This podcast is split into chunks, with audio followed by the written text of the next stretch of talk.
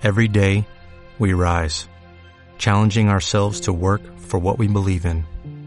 At U.S. Border Patrol, protecting our borders is more than a job, it's a calling. Agents answer the call, working together to keep our country and communities safe. If you're ready for a new mission, join U.S. Border Patrol and go beyond. Learn more at cbp.gov/careers.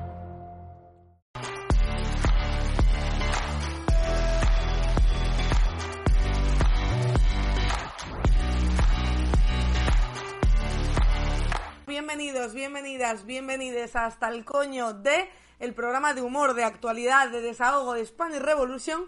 Yo soy Marina Lobo y si me estáis viendo, que decís, ¿por qué estás tan amarilla? ¿Por qué estás tan oscura? Pues porque ya me han plantado el andamio justo delante, o sea, están aquí delante, espero que no se cuele mucho ruido porque he cerrado absolutamente todo eh, y he puesto aquí como dos luces para que me veáis medio decente. Pero madre mía, ¿eh? Qué horror, tío, qué horror, de verdad. O sea, voy a tener obras todo el año, todo el año voy a tener obras en mi edificio. Y encima temo que cuando se terminen las obras, con lo majos y majas que son los caseros y caseras madrileños, que me digan, oye, que han renovado la fachada, eh, así que te voy a cobrar 200 euros más. Así que pues nada, así estamos. Eh, va a ser una cosa maravillosa, la verdad, increíble. Ya eh, o sea, hoy de verdad que estaba haciendo la reunión de guion de hora veintipico y, y de repente han empezado como a taladrar encima de mi puta cabeza en el techo y casi me da un infarto. O sea, la gente que teletrabajamos de verdad no estamos preparadas para esto. Por no hablar de Bluchy. Bluchy que está flipando, claro, porque vivimos en un piso bastante alto y de repente ve gente ahí que dice, pero esta peña, o sea, esta peña porque está aquí, esta peña porque flota. Eh, de hecho, veo a Bluchy mirar al andamio con un poquito de ganas de dar el paso ¿eh? y saltar, con lo cual tampoco le puedo abrir la ventana, así que la verdad que una fantasía una semana más la vida madrileña. Una fantasía porque el año pasado ya tuvimos todo el edificio de enfrente de obras que dices, a mí no me molestaban, digamos en mi casa, porque no es como cuando están aquí, a mí no me molestaban las obras, pero hombre, el ruido, ver a gente todo el rato, que te miran desde el andamio, era incómodo y ahora nos toca a nosotros, o sea, es una cosa maravillosa, la verdad. Así que yo hoy tengo que decir que estoy hasta el coño de eso. Y como este programa se llama hasta el coño de, aquí siempre nos gusta decir de qué o de quién estamos hasta el coño. Os cedo a vosotros y a vosotras, os cedo la palabra. Así que, queridas, ¿de qué estáis hasta el coño? Por favor, decidme que vosotros también estáis mal. Porque eso tengo que decir que me consuela bastante. Es un poco de mala persona. Un poco de mala persona, pero me consuela bastante que haya gente que esté mal también. Hoy, aparte de contar de qué o de quién estamos hasta el coño, vamos a hablar de un montón de cosas. Vamos a hablar de Ayuso, vamos a hablar de Ortega Smith, va a venir Laura Floresciencia, que ya veo que está por ahí por el chat, a la una, a hablar de los premios Nobel, así que vamos a hablar de un montón de cosas. Mick Mick dice hasta el coño de Ayuso, Pepe y Vox y los empresarios de discotecas. Bueno, perdona, perdona, ¿habéis visto el empresario este de la discoteca? Eh, la discoteca que ha salido ardiendo, que ha muerto gente, que hay un montón de heridos, que al parecer no tenía, no le habían dado licencia o había suspendido como un poco las pruebas para esa licencia, para renovarla, etcétera, que ha dicho que sí que tenía licencia, pero que se quemó en el incendio. O sea, estamos de repente en 1812 eh, y entonces se le ha quemado la, se le ha quemado el papel y ya no hay manera de saber si ese sitio tenía licencia o no. Hombre, por favor, eh. Hombre, por favor, no sé, tampoco te digo que tengas el DNI electrónico y la firma digital, que yo sé que es un proceso complejo, pero de ahí a decir que se te ha quemado en el incendio es un poco, mi perro se comió los deberes, ¿eh? Es un poco, se habrá quemado junto con el certificado de notas de Cristina Cifuentes, yo creo también. Decís también por ahí hasta el coño de los opinólogos y los consejos no solicitados, eh, hasta el coño de no hacer nada contra el cambio climático, Decís también por aquí hasta el coño de compaginar cosas y no tener un segundo para mí. Ay, Leoncia, te entiendo muchísimo, de verdad. O sea, te entiendo tanto. Estoy, de verdad, hasta el coño de ser pluriempleada. O sea, yo quiero, me gustaría como que en algún momento en mi vida, no sé, un año, ¿qué te digo yo? Un año prácticamente sabático de tener solo un trabajo. Aunque ese trabajo sea ocho horas, ¿sabes? Pero un año de no tener que estar pendiente de cuando acabo uno, empezar otro, de esto, de lo otro, de ir aquí, de ir allá, de no sé qué, de no ser autónoma, en definitiva, de tener un solo trabajo, hostia, de verdad, ¿eh? Me vendría estupendamente. O sea, hay mucha gente que me dice, no, si a ti te gusta hacer muchas cosas. No, no. A mí lo que me gusta es llegar a fin de mes. O sea, a mí mañana viene, ¿qué te digo yo? Cualquier medio de comunicación y me dice, toma, 3.000 euros o 2.000 y pico. Toma, 3.000 euros o 2.000 y pico para ti y eh, solo haces esto. Yo, vamos, buf, sería el sueño de mi vida. De verdad, un año sabático es prácticamente para mí un curro. O sea, yo lo he dicho aquí alguna vez, pero jamás en mi vida desde la universidad ha habido un momento en el que no haya tenido al menos dos o más trabajos. Y muchas veces sin siquiera llega el salario mínimo entre los dos trabajos, ¿eh? Baiturok dice hasta el coño de periodistas que manipulan y distorsionan la realidad y sirven a los intereses del poder totalmente. Ayer creo que me calenté un poco aquí. Ayer me calenté un poco aquí hablando del mundo, también hablando del artículo de Santiago Albarrico, pero es que yo qué queréis que os diga, o sea, mi intención, yo nunca me enfado, no, no realmente al menos, ¿no? O sea, siempre estoy como exagerando de coña y tal. Pero tío, pues claro que me cabreo, me cabreo porque es algo que me afecta. Este señor se puede permitir escribir su columna desde Sebastopol, si quiere, con sus cojonazos encima de la mesa, que le da igual, chico, le da igual porque a él no le van a llamar de todo por redes sociales, porque a él no le van a decir que las mujeres somos más opresoras, porque a él no le van a decir que ya tenemos toda la igualdad del mundo, porque a él no le van a decir esas burradas que nos dicen a nosotras. Entonces, claro, pues claro que me enfado, porque le dice una mujer y aún, pues mira, yo qué sé, debatimos, lo comentamos, por qué lo verá así, hay mil y una razones, pero un señor, un señor escribiendo una columna todo como desde su casa, que cobrará por esa columna lo que yo no voy a cobrar en la puta vida en esta profesión, pues me toca bastante el coño, la verdad, me toca bastante el coño. Pero bueno, Hoy me he propuesto eh, no enfadarme tanto. De hecho, hoy viene Laura Flores para intentar que no me enfade tanto yo. Eh, decís por aquí también, eh, hasta el coño de pagar de institutos públicos de Madrid para poder estudiar lo que quiero a distancia. Guasar dice, pero cuando me enfado, me enfado. Las cosas que sí.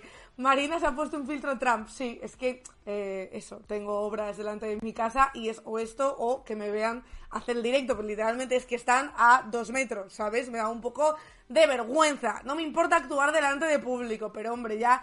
Mira, si encima de estar en el Twitch, a leer el chat, a las noticias, a dar paso a Laura, al vídeo, a esto, a lo otro que sale mal, tengo que estar, a ver si me están mirando, yo ya no puedo más, chicos. Yo ya creo que ya he pasado todas las pruebas como para presentar un programa yo sola. Podría hacerlo perfectamente.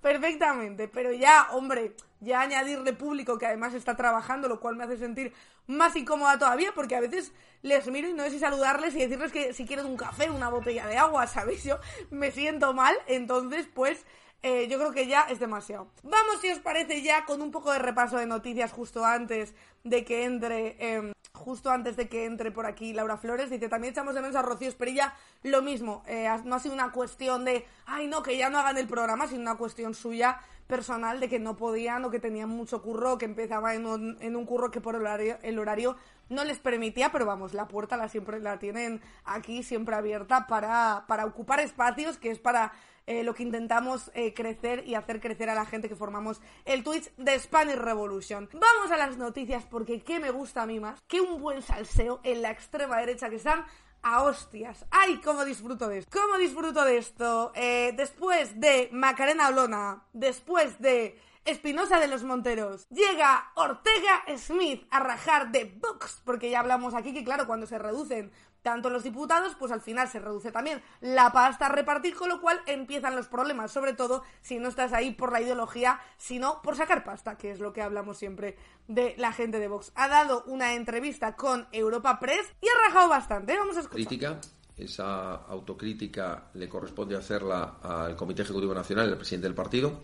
Yo lo que puedo decir es que eh, no podemos estar satisfechos, es una tragedia, pero no para Vox, una tragedia para España, que una opción política eh, como Vox esté perdiendo 700.000 votantes, que estemos perdiendo 19 escaños eh, y, tenemos que tener claro que a nosotros no nos ha regalado nadie nada, que cada voto es una muestra de confianza que nos ha costado muchísimo conseguirla.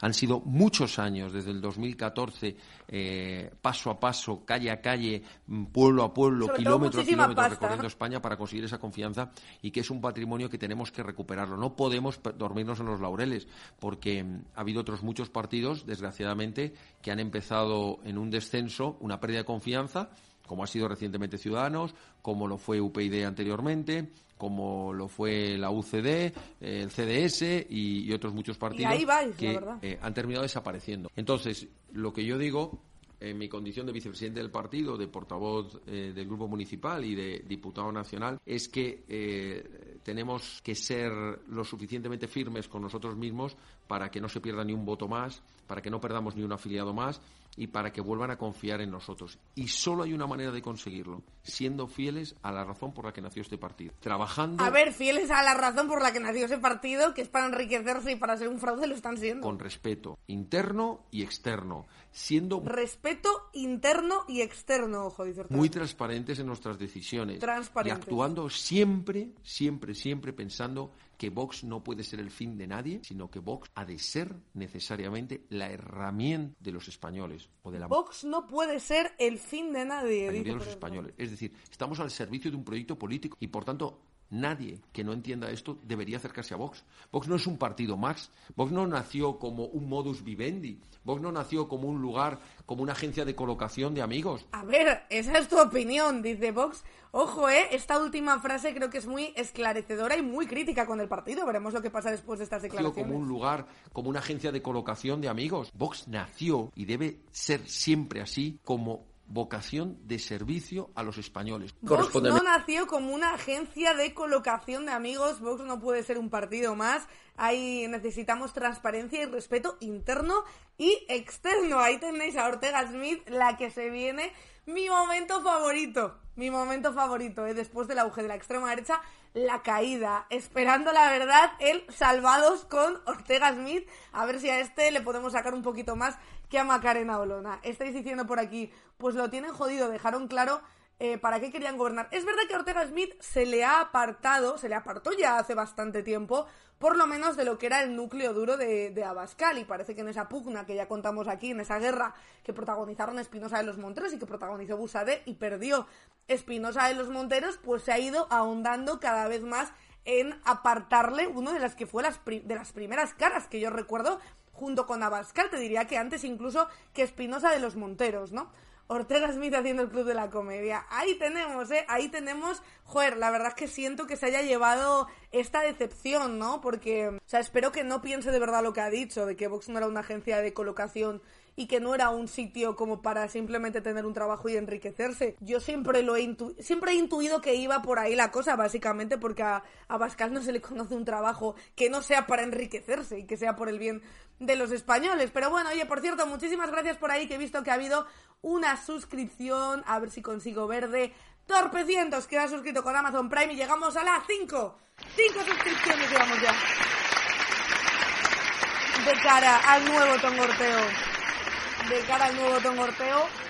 Cinco suscripciones. La verdad es que ojalá, ojalá parten Ortega Smith y se monten un eh, se monten un partido. Macarena Olona, Ortega Smith, Espinosa Los Monteros y Rocío Monasterio, que evidentemente, eh, seguramente no se quería ir a, a, la vez que su pareja para no hacer ruido, pero que eh, se va a acabar yendo eh, seguramente también de Vox intentando que sea en un momento en el que no se fijen demasiado en ella. Así que ahí estamos, disfrutones y disfrutonas, la verdad de, eh, de esa debacle de eh, la extrema derecha, ¿eh? que no hay nada que me guste más, la verdad. Por cierto, hoy en el panorama nacional Sánchez se postula ante el rey Felipe como candidato a la investidura, es decir, hoy va a ir, hoy a ir em, Pedro Sánchez a decirle, ves cómo me tenías que haber dicho a mí, ves cómo Feijó no tiene lo que hay que tener, ves cómo Feijó no tenía los votos, y Sánchez previsiblemente em, dirá que sí, aunque Feijó está pidiendo eh, que vayamos a elecciones. Previsiblemente dirá eh, Felipe que sí y pues eh,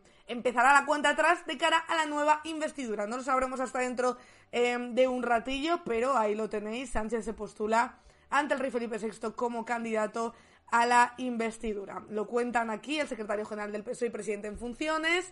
tras la investidura fallida del líder del PP, Alberto Núñez Feijó, se postula ante el rey como candidato para lograr los apoyos parlamentarios. El encuentro del monarca con Sánchez se ha alargado más de lo previsto, ha durado más de una hora y veinte minutos, así que Feijo ha tenido que esperar su turno en la ronda de consultas con el rey. Ah, pobre Feijo, es que no da una, no da una al derechas, macho. Bueno, al derechas sí, no da una bien. Una vez la presidenta del Congreso, Francina Armengol, perdón, reciba la notificación del jefe de Estado de que encargue al líder del PSOE la investidura, este comparecerá en el Palacio de la Moncloa. Será en esta comparecencia, según fuentes socialistas, en la que Sánchez hable claro de sus intenciones en la negociación con las fuerzas independentistas para su investidura y los pasos a seguir para cerrar los apoyos necesarios. Sánchez tiene previsto abrir una ronda de contactos con todos los partidos con representación en el Congreso para escucharles y recabar su respaldo para la candidatura y se buscará que, igual que el líder del PSOE respondió a la llamada de Feijóo, este haga lo propio con la citación de Sánchez para reunirse. Aunque el PSOE entablará contacto eh, con los partidos que acepten la llamada, Sánchez priorizará los encuentros con el PP y con su potencial socio del gobierno, de manera que él solo protagonizaría las reuniones con Feijóo y con la vicepresidenta segunda y líder de Sumar, Yolanda Díaz. Por ahora, con el resto de las formaciones, se calcula que sean otros dirigentes socialistas los que escenifiquen los contactos. Yolanda Díaz, que por cierto salió ayer a decir que ahora mismo el acuerdo con eh, el Partido Socialista de cara a reeditar ese gobierno de coalición, que es lo que nos, se nos vendió durante toda la campaña, estaba lejos. Evidentemente, eh, creo que todos y todas lo hemos tomado más como una declaración de intenciones de, hey, yo también eh, tengo cosas que pedir, aunque nos hemos vendido como tándem en la campaña electoral, pero yo eh, no quiero que esto salga gratis. Seguramente mm, quiera hablar tema de puestos en diferentes ministerios y también de algunas políticas que ya dijo por ahí Yolanda Díaz que quería sacar adelante, como la reducción de la jornada laboral, el aumento del salario mínimo, etcétera, etcétera, etcétera. Decís por aquí, ¿os imagináis que el ciudadano Borbón dice que no va a caer otra vez y que como no tiene los votos ya se va a elecciones? No creo, la verdad. O sea, ya sabéis que siempre a la derecha sobre todo le gusta especular con esto, pero la posición en la que está esta monarquía, de las pocas que siguen sobreviviendo en el mundo, hostia, sostener eso con un partido como es el PSOE, que siempre te ha defendido, que podría haber abierto la baza de monarquía y república y no lo ha hecho porque es más monárquico que vamos, no su militancia, sino los dirigentes socialistas, ¿no? No le convendría absolutamente nada, claro, eh, se declararía enemigo de eh, la izquierda, entendiendo al Partido Socialista dentro de esa izquierda, con lo cual yo no creo que fuera posible. Os digo una cosa, ojalá pasara, porque entonces ahí sí que se pondría encima de la mesa el monarquía república y el qué legitimidad debe de tener el rey y que por qué el rey, que está absolutamente fuera de todos nuestros procesos democráticos, que ni siquiera él se ha enfrentado a unas elecciones, eh, puede decidir cuando alguien sí que puede tener los apoyos, no como Feijó, que no los tuvo en ningún momento, sino cuando alguien sí que puede llegar a un acuerdo, decidir ir a elecciones. Yo os lo digo de verdad, ojalá ocurriera. Ojalá ocurriera para que por fin eh, planteáramos ese tema que durante tanto tiempo ha estado rehuyendo el CIS. Más ahora, además, que el 31 de octubre cumple 18 años Leonor. Es un buen momento para poner sobre la mesa si vamos a continuar con esta dinastía completamente absurda. Pero bueno, ojalá hay tiempo de comer, veremos lo que ocurre. Mi apuesta es que no va a haber sorpresas y que le va a otorgar su confianza a Felipe VI a Pedro Sánchez, pero ya lo veremos, estaremos atentos y seguramente veramos, veremos esa comparecencia de Sánchez aquí en directo en Hasta el Coño de. Pero antes os voy a poner un vídeo muy rápido porque viene Laura Floresciencia a hablarnos de premios Nobel que ojo, se ha puesto los negacionistas de uñas porque le han dado eh, uno de los premios Nobel a los que crearon la vacuna del COVID, ahora lo hablaremos con ella, y de otros temas que seguro, seguro, seguro os van a interesar. Y ahora sí, ya está con nosotras Laura Flores Ciencia. ¿Qué tal, guapa? ¿Cómo estás? Hola, Marina. Pues muy bien, muy bien. Como siempre, aquí, y como en casa, por supuestísimo, hasta el coño de... qué, bien. teníamos ganas de que estuvieras, ¿eh? Porque llevamos entre la investidura y los señoros unos días de tensión demasiado alta. Es que Marina, siempre estás a tope, siempre tienes algo. Siempre te sale algo que te amarga la vida, porque madre mía. Ya, tío, es la política que no me deja vivir. Me voy a ir a vivir a Portugal. Lo he hablado hoy con un amigo y hemos decidido que nos vamos a ir a vivir a Portugal. Estoy me parece Estupendo. Me parece estupendo, creo que me apunto, ¿eh? Sí, sí, sí, sí. Preguntan que tú también estarás hasta el coño de cosas, ¿eh? Que en la ciencia no es todo jiji jaja. Pues sí, la verdad. Estamos bastante hasta el coño de muchas cosas. De hecho, ¿de qué no estamos hasta el coño en la ciencia? Claro. Eh, básicamente, bueno, tenemos eh, negacionistas por un lado, poco dinero por otro. Es que, o sea, no se me ocurre. Contratos mm, de mierda. Si quieres un contrato normal te tienes que ir por ahí.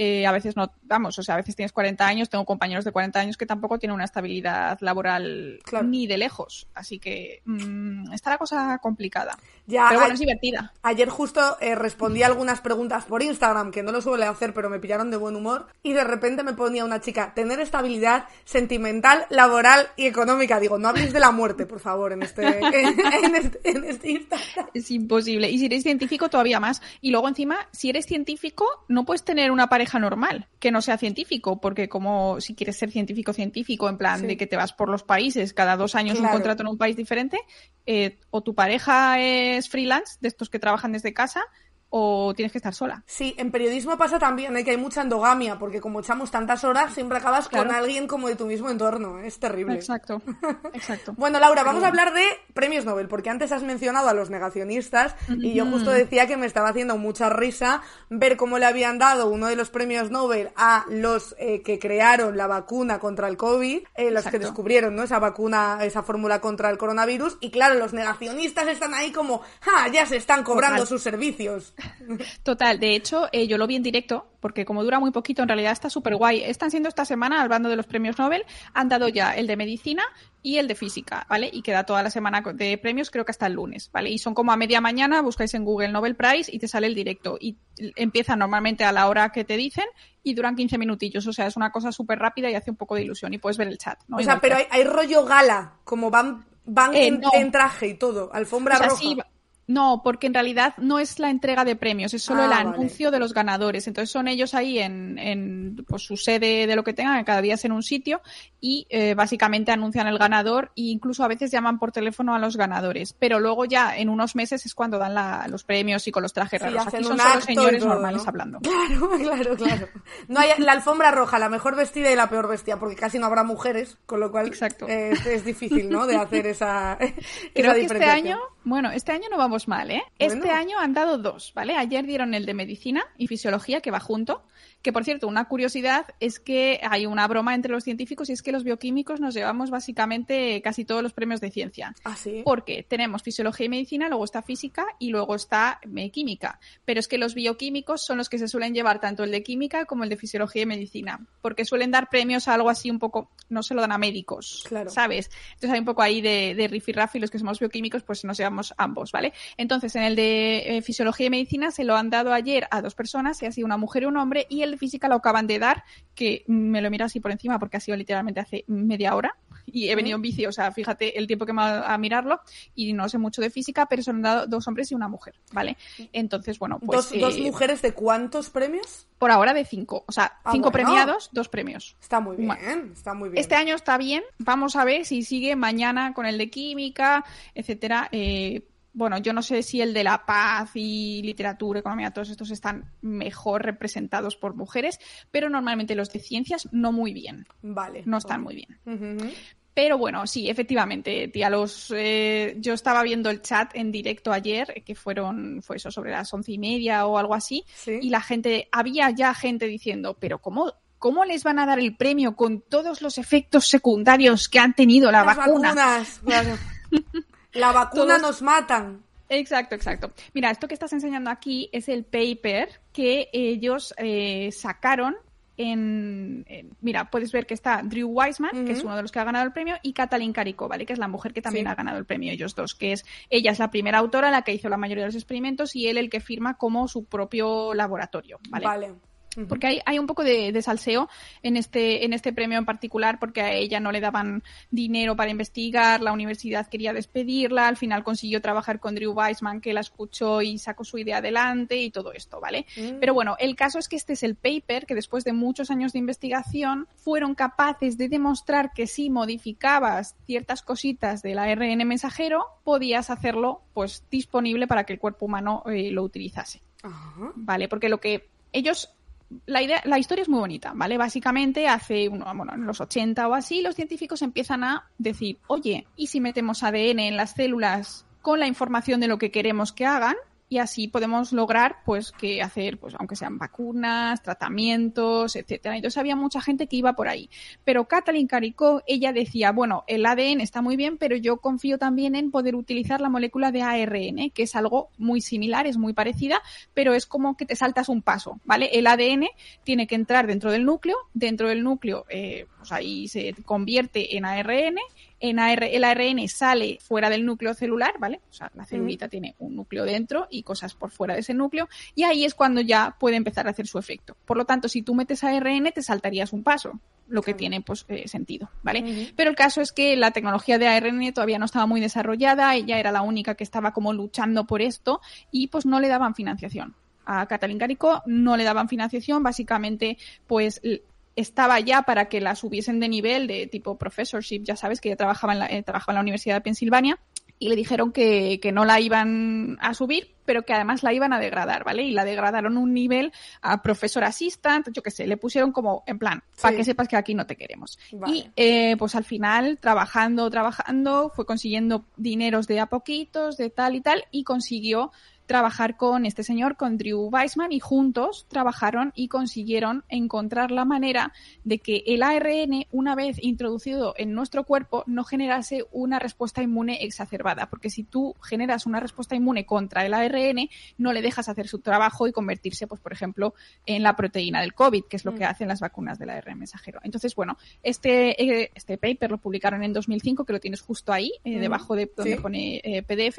Y para que sepáis, o sea, os he puesto el paper original para que la gente no diga, es que las vacunas eran súper, súper nuevas, no llevaban apenas nada de tiempo. Eh, No, esta mujer llevaba desde los 80 investigando el tema de ARN mensajero, era su sueño, era su idea y le dio caña y lo consiguió, ¿no? Entonces, yo creo que es un premio súper merecido. Hombre, es una historia bonita, por fin, que alguien... Totalmente. Y además es muy curioso porque ella hacía todos los experimentos. Ella era la que estaba a, tope de power con sentada en la bancada, porque como tampoco tenía mucho dinero, no tenía dinero para tener a 800.000 estudiantes haciendo trabajo por ella, ¿no? Entonces esto es muy curioso. Otra curiosidad es que ella no quiso dejar la universidad. Ella podía haber dejado la universidad y haberse ido a otra universidad, pero eh, su hija quería estudiar en esa universidad. Y al final pues se quedó ahí para que tuviese los descuentos de, pues mi madre es profesora aquí y entonces me dan ah. descuentos. Y esta chica... Eh, ha ganado dos medallas olímpicas en remo eh, para Estados Unidos, porque ya sabes que en Estados Unidos con el tema de los deportes, o sea que es como una historia bastante Pero qué, qué buena gente ella, ¿no?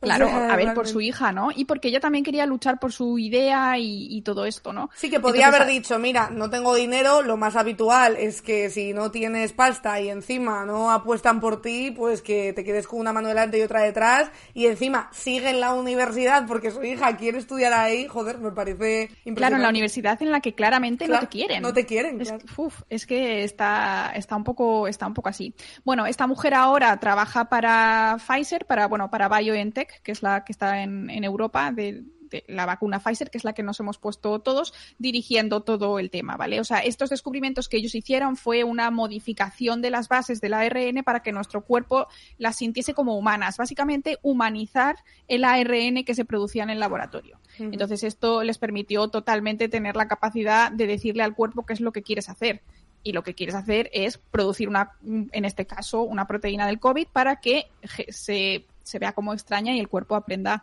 a lucharlo, ¿no? Luego también hubo otras personas que estuvieron investigando sobre el tema de las nanopartículas de lípidos para que se enviasen mucho mejor, etcétera. Entonces, eh, a mí me parece una historia súper bonita y de, pues un poco esta, esta, señora una crack, ¿vale? Ella es de Hungría y emigró a Estados Unidos con todo lo difícil que puede ser esto, etcétera.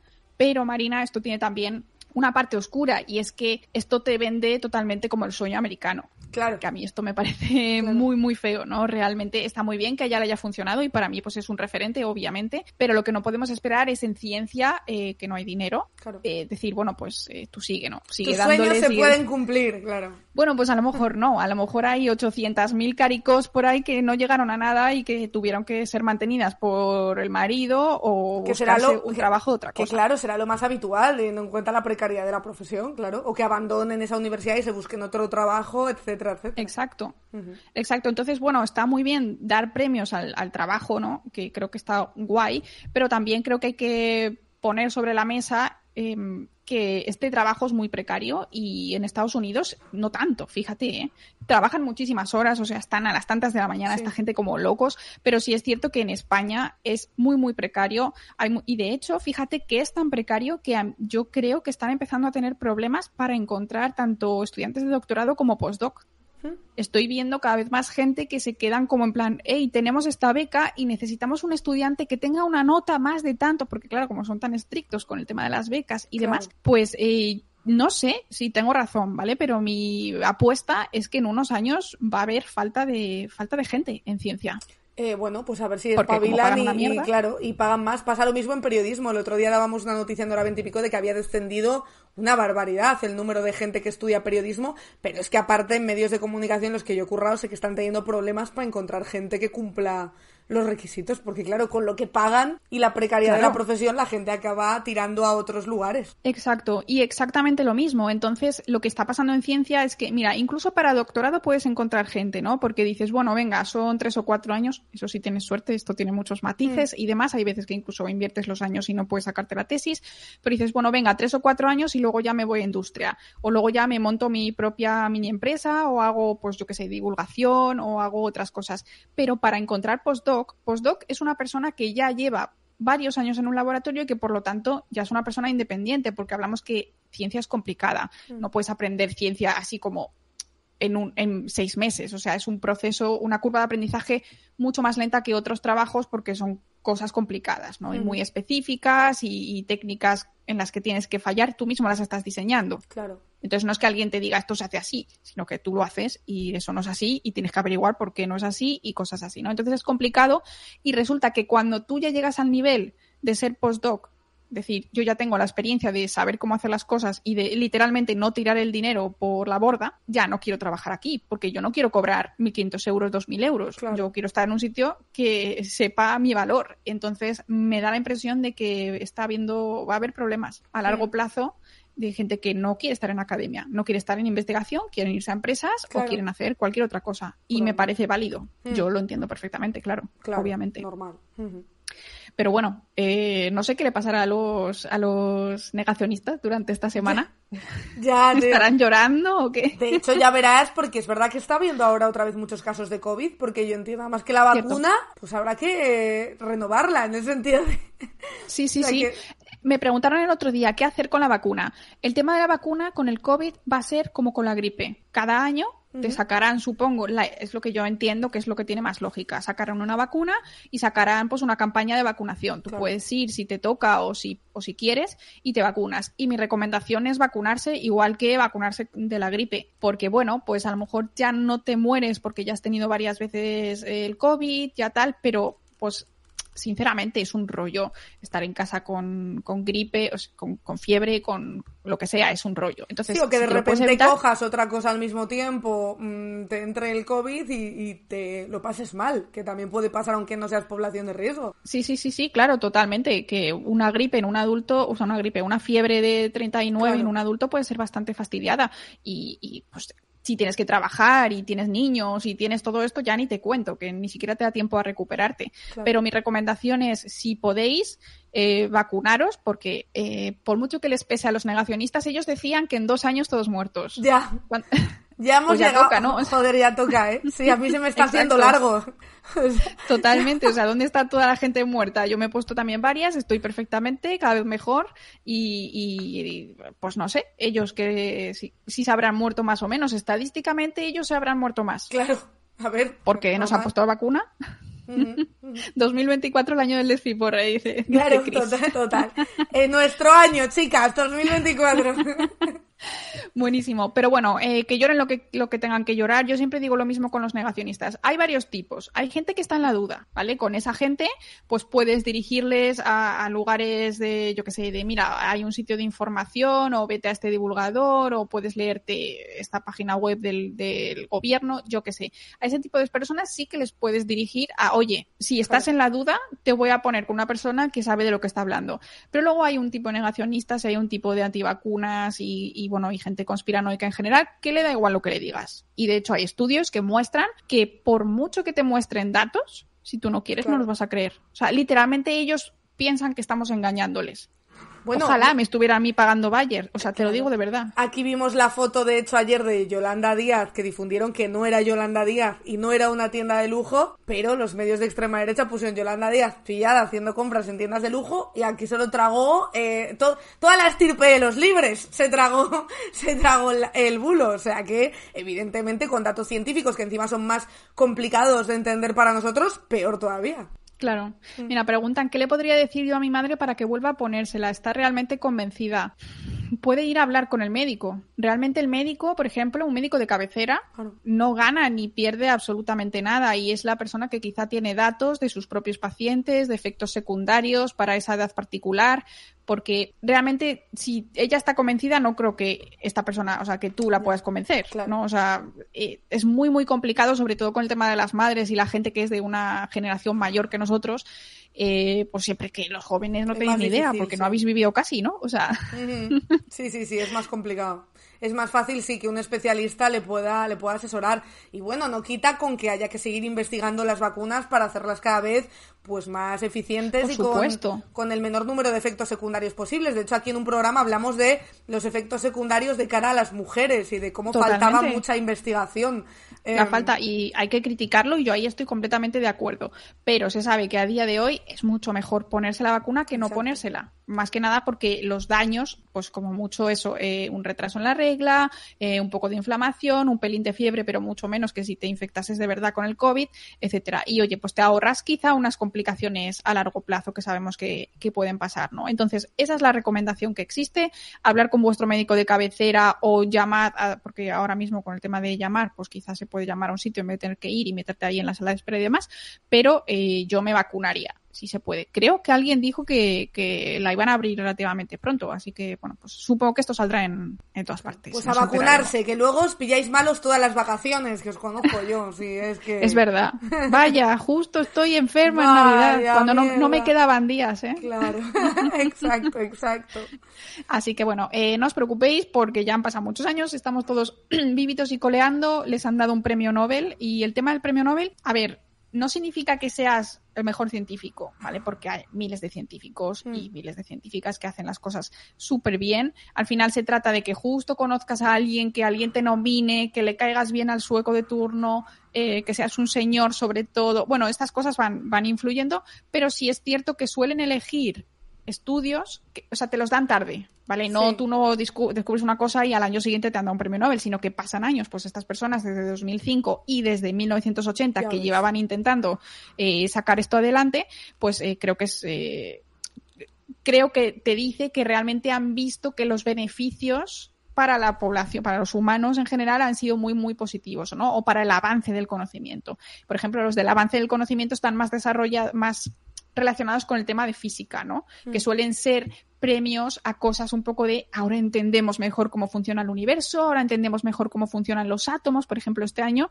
no me he enterado mucho, ¿vale? Porque no soy física mm. y te digo que he visto 15 minutos del directo, no me ha dado tiempo a más, pero básicamente han, han dado el premio a las personas que descubrieron el atosegundo con dos T's. Atosegundo, vale. Es un trozo de tiempo muy, muy, muy, muy, muy, muy pequeño que te permite eh, medir y, ver qué le pasa a los electrones. ¿Vale? Los electrones que están dentro de los átomos que nos forman y así pues eh, te ayudan a entender qué pasa en el universo. Y para que veas eh, lo pequeño que es, si un segundo hmm. dura uno, ¿vale? ¿vale? Un atosegundo sería, imagínate una línea, ¿vale? Una línea recta. Un segundo queda en medio la edad del universo queda a uno de los extremos, es decir, el máximo tiempo que conocemos. Un atosegundo queda en el otro extremo, es decir, hay la misma distancia entre un segundo y la edad del universo que entre un segundo y un atosegundo, para que veas lo pequeño que es. Me rayo muchísimo con esas cosas, Laura, porque empiezo a pensar, ¿y cómo han descubierto eso? Y claro, es como bueno, te cuentan por ahí los experimentos, son muy complicados, yo, vamos, no me he parado a, mirarlos, pero seguro que algún divulgador, tía, tipo Santa Olaya, Quantum Fracture, te lo explica muy bien, pero es una locura. es una locura. Me parece una locura, la verdad. Me parece una locurísima. O sea que. total, total. Sí, sí. Pero bueno, echarle un ojo porque es interesante y mañana es el de química que también suelen ser interesantes y suelen estar también relacionados con farmacia y con medicamentos y eso. No siempre, pero puede ser eh, también curioso. Los ponen en directo en YouTube. Y por último, así rápido, rápido, rápido, te traigo un estudio que, sé que, te, que te iba a encantar. Venga, a ver. Vamos a lío. si quieres. Sí. Han hecho un estudio eh, súper interesante eh, durante un montón de años en Canadá. Creo que han estado como no sé, 20 años, más, más de 20 años, estudiando un millón de pacientes que han sido operados por cirujanos. Y estos cirujanos podrían ser bien hombres o bien mujeres. Y han descubierto que el porcentaje de pacientes que sufren efectos secundarios 90 días y un año después de la operación son ligeramente mayores si el cirujano era hombre. Es decir, si el cirujano es hombre, tienes más probabilidades de tener efectos secundarios, incluida la muerte. Vaya, vaya. En fin. pero muy poquito, ¿eh? Muy poquito por No quiero decir nada, pero... Ahí lo pone, por ahí lo ponía en, eh, para 90 días, es decir, tres meses después, la diferencia era un 12%, un 13%, y para un año después de 20 a 25%. Ahí la diferencia ya era algo mayor. Eh, es decir, no se sabe por qué, tampoco significa que haya una correlación directa entre un ser cirujano mujer y, que se te mueran menos los pacientes, no saben por qué es. Aquí dicen causalidad o casualidad. Exacto. Una pregunta.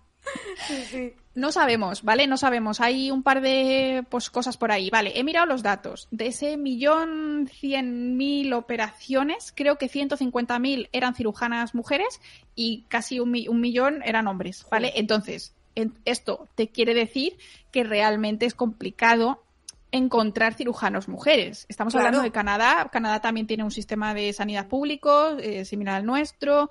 Eh, que se supone que todo es un poco más como accesible, pero aún así hay 10 veces más cirujanos hombres o por lo menos 10 veces más operaciones por hombres que por mujeres. Entonces, una de las cuestiones que yo me planteo es, ¿y si realmente ellas tienen que demostrar muchísimo más para llegar a donde están? Es decir, ser un cirujano mejor que la media. Puede ser que les cueste más llegar a los mismos puestos de responsabilidad que un hombre cirujano. Entonces, de ahí, de ahí que las que llegan puedan ser mejores, digamos. Exacto. Luego, otra opción podría ser, que esto yo ya no tengo datos, ¿vale? Esto es una hipótesis que yo pues, lanzo al aire, que las mujeres a lo mejor son mejores en em, pequeños trabajos con las manos. ¿vale? Esto no tiene por qué ser así también porque cada vez se utilizan más robots, ¿vale? Pero podría podría ser una de las opciones. Y quizá otra de las opciones es que las cirujano mujeres, eh, pues esto no tiene por qué ser genético, sino simplemente cultural y lo que nos ha enseñado el heteropatriarcado es que somos más de, cuidados. Hmm. Y puede ser que tengan un trato al paciente mucho más empático o mucho más eh, cuidadoso por cosas así. Claro, sería, sería interesante saber, pues eso, de esas mujeres, cuántos años de experiencia tenían cuando han llegado a ser cirujana, cuánto habían estudiado, cuál era su trayectoria cuál era la de ellos, claro, es, Exacto. es difícil de eh, saber. Es complicado, ¿vale? Yo creo que este estudio no nos dice que podamos sacar ningún tipo de conclusión. No podemos decir las mujeres son mejores cirujanos, eh, eh, para nada. Pero creo que es importante plantearse por qué hay tan pocas mujeres cirujano, por qué el porcentaje es como tan importante ¿no? en, los efectos secundarios de, los pacientes y si realmente hay algo que las mujeres hacen mejor que los hombres, hay que intentar ver qué y por qué. Si esto puede ser algo cultural, puede ser algo del esfuerzo o, cosas así. Por cierto, antes de que te vayas, pregunta por ahí PJR, dice, preguntaba si era razonable vacunar a toda la población de forma anual en lugar de solo a grupos de riesgo, por tema de enfocar bien los recursos. Y Chris Paul me ponía el punto de que hay gente que depende de la inmunización de los demás para protegerse. Claro, exacto. Al final, em, yo creo que quizá hay que encontrar un punto intermedio. Quizá no es viable vacunar a toda la población todos los años por lo que es toda la movilización, pero quizá cuantos más mejor. O sea, teóricamente lo mejor sería vacunarnos todos siempre de todo lo que se pueda vacunar, específicamente pues gripe y COVID sería como por lo menos lo, lo recomendado. Pero claro, no es viable quizá que todo el mundo de todo el país se pida la mañana libre durante ese mes de vacunación. Quizá es algo eh, realmente complejo de, de conseguir. Pero bueno, el que pueda y que le entre y que quiera hacerlo, pues está bienvenido. Y sobre todo depende con quién vivas, de cuánta exposición tengas. A lo mejor si tú trabajas en casa y solo ves a tu pareja y no, no estás ni con tus padres que son mayores, ni con tus niños que son pequeños, ni nada de esto, al fin y al cabo tampoco tienes tanto riesgo, porque como mucho, pues a lo mejor te vas a tomar algo en una terraza, ahora como ya no hace frío, ya nadie va dentro de los bares, o vas al supermercado, ¿no? Entonces, eh, también creo que cada uno debería valorar su, su, situación. En cambio, si vives con tu madre, a lo mejor mm, porque la estás cuidando y es muy mayor, o tienes niños pequeños que van a una guardería o a un colegio en el que tú no sabes si hay niños en riesgo, a lo mejor ahí tu situación personal y tu lógica te dice que aunque tú no lo sufras, pues eh, las personas a las que puedes contagiar sí que tiene sentido que tú te, que tú te vacunes. Pero bueno, obligatoriedad no hay. Eh, creo que al final tener un poquito de lógica y cada uno que decida. Oye, se nos acaba el tiempo. Yo sé que cada vez que sale el tema de las vacunas siempre el chat se mueve mucho, pero no os preocupéis cuando vuelva Laura que viene todos los meses a hablarnos de ciencia. Hablamos de otras, nos dejamos aquí algunos, algunos temas. El tema de los efectos secundarios de las mujeres lo tratamos en otro vídeo que lo ha puesto antes TV Zurda por ahí. Veoslo porque fue muy interesante. Y el tema de la vacuna del papiloma, que esto también puede ser un tema interesante para charlar. Me lo guardo, ¿vale? Claro, nos lo guardamos y en el próximo directo hablaremos de esto. Así que muchas gracias, Laura. Y ahora tienes tu directo también. ahora tengo directo. Luego te mando a unos cuantos remolachers para allá. Vale, guapa, un besito, muchas gracias. Vemos, guapa, hasta luego, gracias Laura. Ahí tenéis a Laura Floresciencia, que ahora en breve se empieza directo, luego cuando terminemos nosotras de repasar las noticias os mandamos eh, con Laura también, por si, oye, tiene hueco para responder alguna pregunta más, ya sabéis que tiene, viene todos los meses, tiene una sección aquí de ciencia en la que hablamos pues de un montón de cosas, me parece muy interesante el tema de la vacuna del papiloma, porque yo cuando era más joven, como en la adolescencia así, se empezó a vacunar a todo el mundo de lo del papiloma, luego se habló de que si a, algunas les había hecho efectos secundarios, ¿no? Entonces me parece interesante que Laura em, eh, profundice en este tema y lo comentemos la próxima vez también con más datos. Y vamos ahora, como os decía, a repasar más noticias porque aquí hay una que tengo que decir que me ha enfadado bastante. ¿eh? Me ha enfadado bastante esta noticia que vamos a comentar. Un segundito que os la pongo por aquí, que como tengo las de ciencia de Laura, tengo que cambiar un minutito. Vale, vamos ahí, a las noticias. La noticia que me ha cabreado bastante hoy es la siguiente. La Comunidad de Madrid deniega la beca comedora a madres solteras por no constar el padre en el libro de familia. Eh, wow, eh. O sea, de verdad, de verdad. Mm, luego, luego hay gente de derechas que se lleva las manos a la cabeza diciendo es que estos comunistas quieren acabar con la familia tradicional.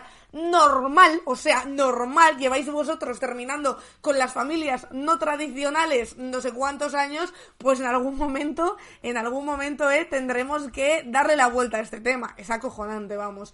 Os leo un poco la información, lo publica el país, se ha publicado también en otros medios, a pocos días de acabar el plazo de subsanación, decenas de familias monoparentales han recibido el mismo mensaje.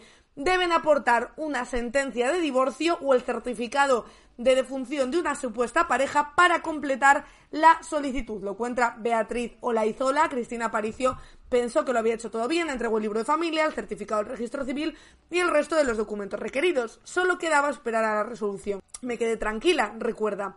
Eso fue en junio, pero hace unos días la tranquilidad se esfumó. Su solicitud para optar a las becas comedor de la Comunidad de Madrid no es correcta, necesita un papel que ella no tiene.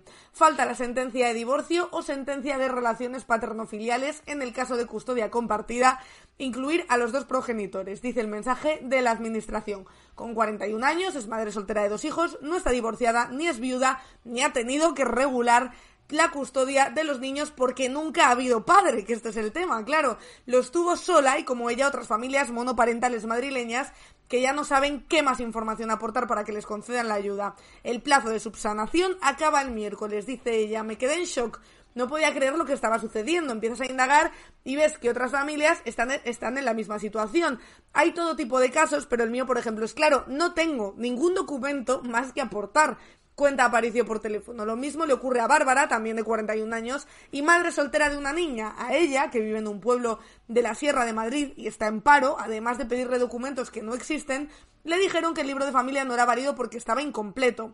Dice, aparezco yo como madre, el nombre de mi hija y ya en el resto no consta nada, está en blanco, relata. Ambas han subsanado la solicitud hasta dos veces y antes del miércoles volverán a enviar de nuevo lo mismo. Aparicio incluso ha firmado una declaración jurada donde indica que la unidad familiar la forman ella y sus hijos por si ayuda y Bárbara, que prefiere no decir su apellido, ha incluido el DNI de la niña en el que consta un único progenitor.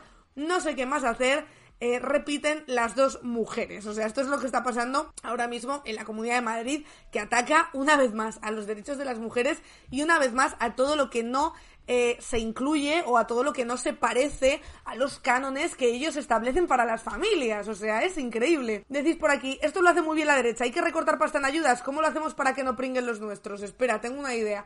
Completamente. Luego, además, le da la vuelta a la tortilla y dicen que los intolerantes con la familia tradicional y lo que estamos intentando perjudicar a la familia tradicional somos la izquierda, cuando aquí los únicos que perjudican a un tipo de familia por no ser lo que ellos quieren que sea y por no eh, aproximarse lo máximo posible a la idea de sociedad que tiene la derecha son ellos, siempre, siempre, que esto lo he... Eh, lo repito aquí muchas veces, pero no me cansa repetirlo todas las veces que haga falta. Cuando escucháis a alguien de derecha, es decir, no, es que estos nos quieren imponer su modelo, preguntad quién impone su modelo. Y verdaderamente, en esa hemeroteca, buscad noticias sobre diferentes temas, libros de texto, familias, ayudas, y os daréis cuenta, como siempre, es la derecha la que oprime a una parte de la población por no ser como a ellos em, les gustaría. Sigo leyendo esta noticia del país. Em, que dice por aquí, Mari Carmen Morillas, presidenta de la Federación de Asociaciones de Padres y Madres de Alumnos, Giner de los Ríos, señala que en las últimas semanas cientos de personas se han puesto en contacto con el organismo desesperadas y muchas de ellas son familias monoparentales. El mensaje, dicen, siempre es igual, están excluidos, tienen que subsanar una cosa, lo hacen, reciben otro mensaje con algo distinto que ya ha entregado en la primera parte y las familias monoparentales lo van a tener casi imposible porque les piden documentos que no pueden conseguir o que ni siquiera existen. Por ejemplo, en aquellos en los que se esté eh, tramitando una sentencia de divorcio y el proceso no haya concluido. Dicen, no entendemos bien qué está ocurriendo, admite Miriam Tormo, presidenta nacional de la Asociación de Madres Solteras por Elección, en la página web de las becas solo se recogen dos supuestos de monoparentalidad, que exista o que haya existido matrimonio, o que haya fallecido, o que no haya existido matrimonio, donde solicitan prácticamente lo mismo. Están haciendo una interpretación muy restrictiva de la monoparentalidad. La Consejería de Educación remarca que en estos casos el libro de familia es suficiente y que si se lo han echado para atrás puede tratarse de un error porque recuerda a un finalizado proceso. Así que vamos a machacar a esas mujeres monoparentales con toda la dificultad que tiene una mujer sola para hacerse cargo de eh, los niños y de todos los procesos administrativos que eh, repercuten en la, escolarización, en la escolarización, las becas del comedor, las extraescolares, etcétera, y si verdaderamente quiere esa beca del comedor que es suya y que le pertenece y que es su derecho, que tenga que ir a pelearse a hacer 80.000 papeles 80.000 veces porque a la administración no le sale el coño incluir a diferentes eh, modelos de familia monoparental. En fin, es bastante es bastante heavy, la verdad, eh, lo que lo que plantean aquí, pero pues bueno, así Así nos tiene Ayuso, decís por aquí, no tiene ningún sentido en un montón de supuestos. Por esa lógica, una pareja de lesbianas al no eh, haber padre no puede obtener becas. Sí, hombre, eso me imagino, eso no es familia monoparental, eso es familia. Eh, o sea, quiero decir, eso al final es una familia secas donde hay mm, dos eh, personas eh, que ejercen como padres o como madres de las criaturas, pero en este caso para familia monoparental es para lo que parece que hay más problemas. Eh, decís, todo lo que se salga de su modelo de familia de padre, madre, tres hijos, efectivamente no. Dale tiempo, efectivamente, porque aquí ya hemos visto como en Italia, por ejemplo, no están dejando a madres eh, lesbianas inscribir, por ejemplo, a sus hijos en el libro de familia. O sea, solo dejan poner a una de las madres, no les dejan ponerse a las dos como madres. Esto lo estamos viendo en la Italia de Meloni, que probablemente en algún momento se dé ese paso. Yo creo que primero, previamente a eso, hay que dar pasos como este, pero no me cabe duda de que llegaremos a verlo en, en, algún momento. Más noticias que me había guardado yo hoy por aquí para comentar con vosotros y con vosotras. Alguna, algo más divertida. La verdad es que tengo que decir que esta eh, la vi ayer por la noche, solo he visto el titular porque he decidido que quería descubrirla con vosotras y con vosotros, remolaches. Ojo al titular, ¿eh? Retened esto, que es complicado el titular. Vamos a ver. El Supremo rechaza que la hija biológica que fue intercambiada en un hospital de Logroño pueda expulsar de la familia a la hija no biológica. Sí, voy a beber agua y os repito el titular. Gracias por canjear la hidratación. Mm. El Supremo rechaza que la hija biológica que fue intercambiada en un hospital de Logroño pueda expulsar de la familia a la hija no biológica, ¿eh? Para que luego digan que las peleas entre hermanos es por ser de la misma sangre. No, no, no, no. Aquí las peleas da igual, eh, siempre la rivalidad entre hermanos y hermanas existe siempre. La demandante dice aquí la cadena ser impugnó para ser nombrada heredera forzosa de su madre fallecida, pero el alto tribunal sostiene que ella no está legitimada para hacerlo, lo cuenta Pedro Jiménez en la cadena SER, dice el Tribunal Supremo ha rechazado el recurso de la hija no biológica que fue intercambiada al nacer en un hospital de Logroño en 2022. Ella vivió en el seno de una familia desestructurada, fue criada por su abuela porque sus padres estaban incapacitados por sentencia judicial, mientras que la otra bebé acabó en una familia de clase media en Navarra. Detectado el error, la hija biológica reclamó su verdadera paternidad, pero también reclamó que la otra joven no fuera reconocida hija de aquella familia. La justicia le dio la razón en lo primero, pero no en la segunda petición y el Tribunal Supremo lo confirma. Dice la Sala de lo Civil que la hija biológica no está legitimada para pedir la expulsión de la demandada de esa familia, aunque todo eh, fuera fruto de una negligencia inadmisible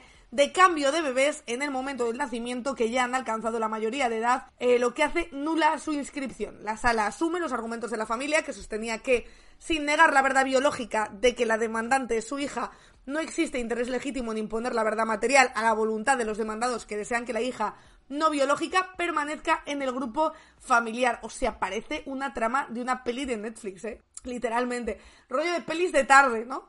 Eh, nazco, me intercambian, encima me mandan una familia desestructurada, con problemas tal, y la otra vive mi vida eh, en una familia de clase media. Hostia, qué duro eso, ¿eh? Qué duro, Uf, eh, me parece durísimo. El hospital también, hombre, me imagino que el hospital le haya tenido que indemnizar por esto, tanto a ella como a la familia, porque la verdad es que me parece una cagada bastante grande. ¿No te has enterado? Pues que las intercambiaron sin querer. Cuando nacieron, cogieron a la que no era, se la llevaron.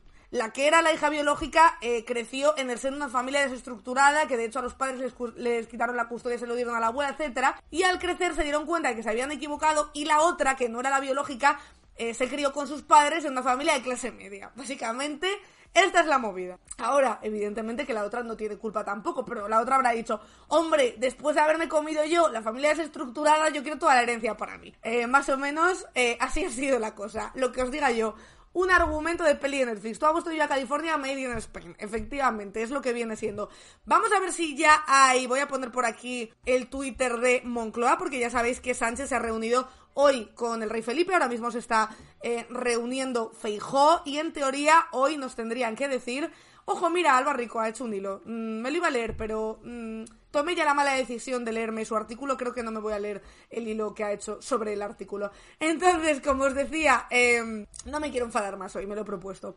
Como os decía, eh, Felipe VI se ha reunido esta mañana eh, con, em, con Juan Carlos, iba a decir, sí, hombre, su peor pesadilla, prefiere reunirse con el perro Sánchez antes, con Pedro Sánchez para ver si le otorga su confianza, que esto me gusta muchísimo, de cara a una investidura y ahora está reunido con Feijó. Mm, vale, rueda de prensa, pero esto es por el Consejo de Ministros, esto no es por eh, Pedro Sánchez. Vamos a ver Pedro Sánchez si dice algo o no, si ha tomado ya la decisión el rey, que ya sabéis que se lo tiene que comunicar a Francina Armengol y a partir de ahí ya se lo comunican a Pedro Sánchez y ya él sale a decir eh, si eh, eh, va a intentar la investidura, etcétera, etcétera, etcétera. Decís por aquí, ¿te imaginas que propone a Bascal? No estamos hablando de lo que le gustaría, estamos hablando de lo que puede hacer. Cuarto día de trabajo para Felipe VI en solo una semana, se merece un aplauso, la verdad.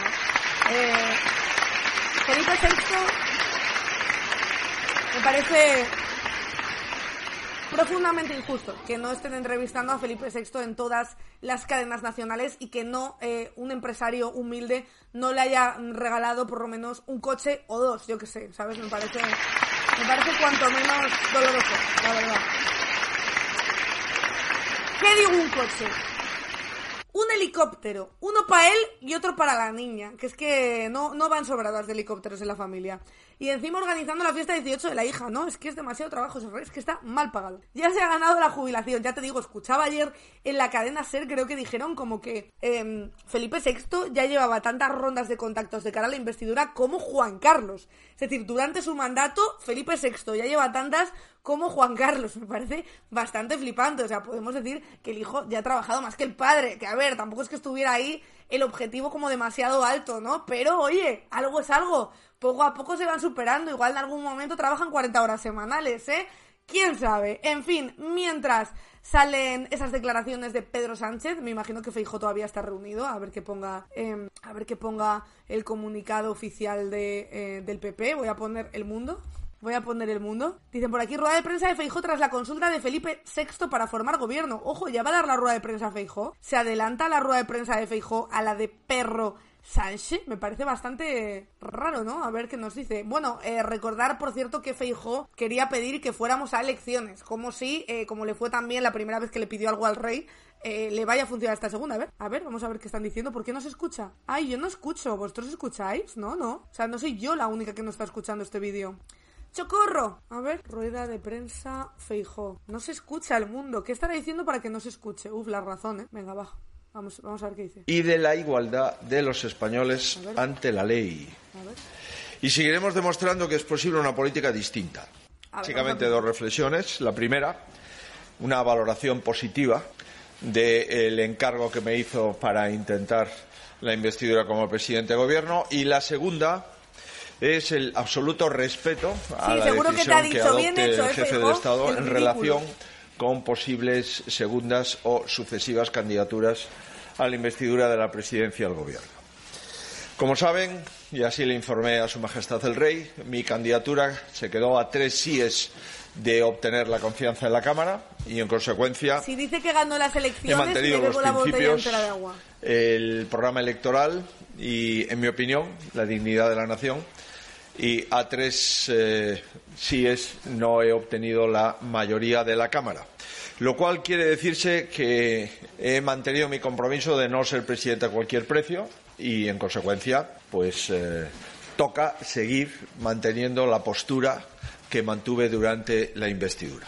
La segunda reflexión es trasladarle al jefe del Estado nuestro absoluto respeto a su decisión, sea la que fuere, que entiendo yo que anunciará en breve. Por tanto, eh, el jefe del Estado cuenta con el apoyo inequívoco e incondicional del principal partido de España y así eh, se lo he trasladado durante la sesión. No vamos a ser ni seremos nunca como quienes ofrecieron a ser candidatos por primera vez después de haber sido derrotados. y tampoco ¿eh? Vamos en ningún caso a despreciar la legitimidad de la jefatura del Estado no acudiendo a las consultas a las que hemos sido convocados, como ha ocurrido otra vez, lamentablemente, con varios grupos políticos con representación parlamentaria. Insisto, respetaremos la propuesta del jefe del Estado, pese a todos los que no respetaron la propuesta que hizo el jefe del Estado cuando me designó candidato a la presidencia del Gobierno. Quien se postule como candidato, eso sí, debe de explicitar claramente cuántos apoyos cuenta a día de hoy. Y por la información que tengo y por la información que ustedes han facilitado, el señor Sánchez hoy cuenta con menos apoyos de los que contaba hace un mes. Lo cual acredita que el señor Sánchez tiene menos apoyos que hace cuatro semanas y, en consecuencia, su candidatura, en su caso, tiene de inicio menos respaldo parlamentario de la que tenía hace un mes. Y como ustedes saben, pues eh, creo que esto es un hecho relevante y que me lleva a trasladarle al menos tres incoherencias. La primera incoherencia es que el señor Sánchez y sus socios criticaron mi candidatura que contaba con 172 apoyos, 172 diputados y diputadas a favor. Hoy todo parece indicar que no llegan a 130.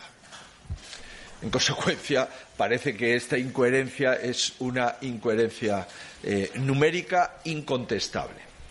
La segunda incoherencia es que otra vez los que presuntamente a lo largo de las próximas semanas, en su caso, puedan prestar apoyo de ser designado candidato, no aceptan la legitimidad de la monarquía constitucional en España. En consecuencia, los posibles socios del candidato Sánchez no aceptan la Constitución y no aceptan las reglas de juego.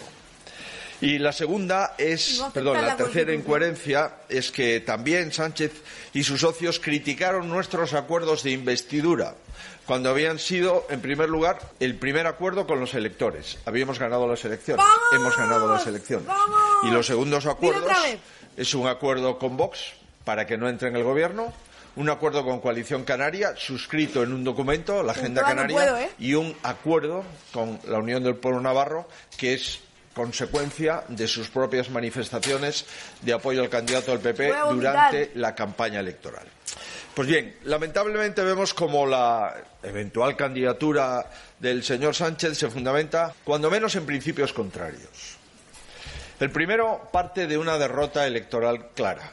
Es la primera vez que un presidente del gobierno pierde las elecciones con un candidato y es la primera vez que intenta una investidura después de perder. Segundo, hay una serie de negociaciones opacas que los españoles no conocemos. Tercero, no solo se exige la incorporación de una amalgama de partidos populistas de izquierda o de extrema izquierda, llamado Sumar, sino que también se exige la, amalgama de una serie de partidos independentistas cuyo objetivo es la liquidación del régimen constitucional y, por tanto, la liquidación de la igualdad de los españoles. No puedo más, voy a vomitar, no puedo más, lo siento. O sea, uff, me he bebido como tres litros de agua. Bueno, tres no, como la señora esa que murió por sobredosis de agua, ¿eh? Es que, es que ahora me muero y jijaja. ¿Por qué se murió? No, porque dijo, porque dijo que cada vez que Feijo dijera que había ganado las elecciones, se bebía la botella entera de agua. O sea que la mató Feijo, o sea. o sea, así, así sería, ¿eh? así sería. El titular del Huffington sería eh, una streamer muere eh, después de que Feijó le obligara a beberse una botella de agua de trago. Este sería el titular del Huffington Post. Las cosas como son. Eh, decís por aquí, a Vox nunca le llama extrema derecha, ¿no? Sumar de extrema izquierda. Mira, ya era ridículo cuando la hacían con Podemos, para consumar extrema izquierda que básicamente se han vendido el PSOE y Sumar durante toda la campaña electoral como el nuevo gobierno de coalición. Vamos, vamos, es que no, no, es absurdo. Leer Constitución, lo siento, loncha presa, pero eso no es de este directo. Es que como compartimos Spanish Revolution con más gente, eso es de Marina, de la otra Marina, Marina Olmos, con la venda señoría. Pero yo te puedo leer un poco de nuestra Constitución que son las frases de Mariano Rajoy. La verdad es que estoy esperando a que saquen la edición de frases de Feijó, que me imagino que como la sacarán cuando pase a mejor vida, será pronto, ¿vale? O sea que yo os leo un poco de mi constitución, que es, hemos estado en un campo de alcachofas y a mí me emociona. ¿Qué tendrán los líderes del PP, verdad? Como con las verduras de temporada, ¿eh? Alcachofas, remolachas, además todo con CH. Yo creo que son como palabras en clave. Y os voy a leer, eh, os voy a leer otro, que es, como decía Galileo, el movimiento siempre se acelera cuando se va a detener. Grande, la verdad, grande, grande Rajoy, que estamos en menos.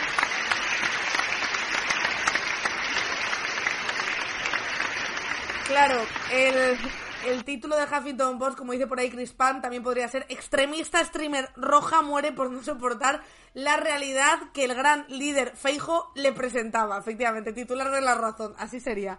A mí como si se pone una alcachofa en la cabeza, pero Rajoy es un ladrón y debe devolverlo robado.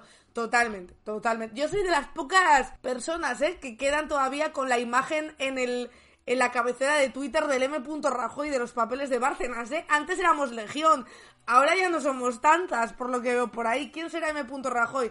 Creo que nos marcharemos sin saberlo. Aquí sigue dando la chapa, pero vamos a ver si eh, Pedro Sánchez ha empezado ya, ¿no? Que me imagino que no, todavía no. Todavía el perro Sánchez no. Venga, pues voy a leer una última noticia antes de irme en directo y si luego por lo que sea convocan elecciones ya haré un directo especial por la noche, si os parece, ¿no? Eh, vamos a leer... Eh, uf, es que no sé cuál leer, ¿eh? Es que esta me ha sorprendido bastante. Hoy, eh, no sé si habéis visto en el mundo que me imagino que en el mundo lo celebrarían, pero he flipado bastante con esto. O sea, vais a alucinar porque decís, ¡buah, qué chorrada el titular! Sí, sí, pero ya veréis la foto. Ojo, uf, es que no os puedo enseñar la foto, ¿eh? Porque os va a ir, os va a ir la, la sensibilidad, ¿eh? Madre mía, ¿eh? Todo esto es publicidad del mundo. Un diputado de Junts atacado por un mero de gran tamaño mientras hacía buceo. Eh, flipad. Eh, me muero. O sea, no puedo mirarlo durante más de dos segundos. Eh, yo no sabía que un mero te podía hacer eso, tío. O sea, ¿what? O sea, perdón. El catalán Jaume Alonso Cuevillas y Sairol estaba haciendo submarinismo en las Islas Medes cuando fue atacado por el animal, un mero chavales. O sea, llevo yo como, eh, que creo que esto lo comenté aquí, llevo todo el verano acojonada por los tiburones porque no me dejaban de salir en TikTok vídeos de tiburones en las playas españolas que me tenían ya hasta el coño, pero yo no había caído en el mero, ¿eh? Es un mero del PP total, ¿eh? El mero, ¿eh? el mero no ataca al tipo, se va a llevar el, el, el, pescado. Dice, pues mira, ya que me lo cazas tú, me lo cazo yo. Eh, ¿Hola? ¿Hola? Me da mucho miedo los meros, chicos. Es que estoy, me estoy dando cuenta que con la edad estoy desarrollando miedos a cosas que antes no tenía, como por ejemplo el mar. Como por ejemplo el mar. Y esto es culpa de TikTok, que lleva enseñándome ataques de tiburones. Además te pone Ataque de tiburón en Cádiz. Ataque de tiburón no sé dónde. Y es mentira. Tú lo estás viendo allí que dices, esos Venice Beach. Eso, ¿qué, ¿qué, coño va a ser Galicia? O sea, que por mucho que les llaméis California, no cuela. ¿Qué, qué coño va a ser, a ser eso aguas españoles? Pero yo ya me acojono. Yo ya me acojono. El buzo se quedó siendo un mero espectador. Aplauso. Increíble.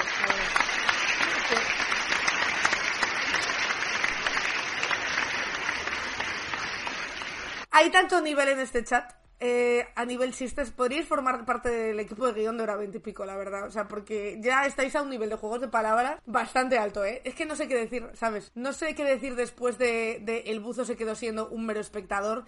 Creo que ya después de Festival del Humor, ¿qué más puedo aportar yo, no? A este, a este pequeño eh, espacio de tweets que, que presento, pero que evidentemente me estáis superando poco a poco. Lo dicho, chicos, chicas, mañana más y mejor. Y como siempre digo, pues mira, ya es martes, ya ha pasado lo peor de la semana, mañana ya es miércoles, ya estamos cada vez más cerca del fin de semana y de no trabajar y tocarnos el papo, que es lo que nos gusta en este directo. Muchísimas gracias, Remolaches, un besito muy grande.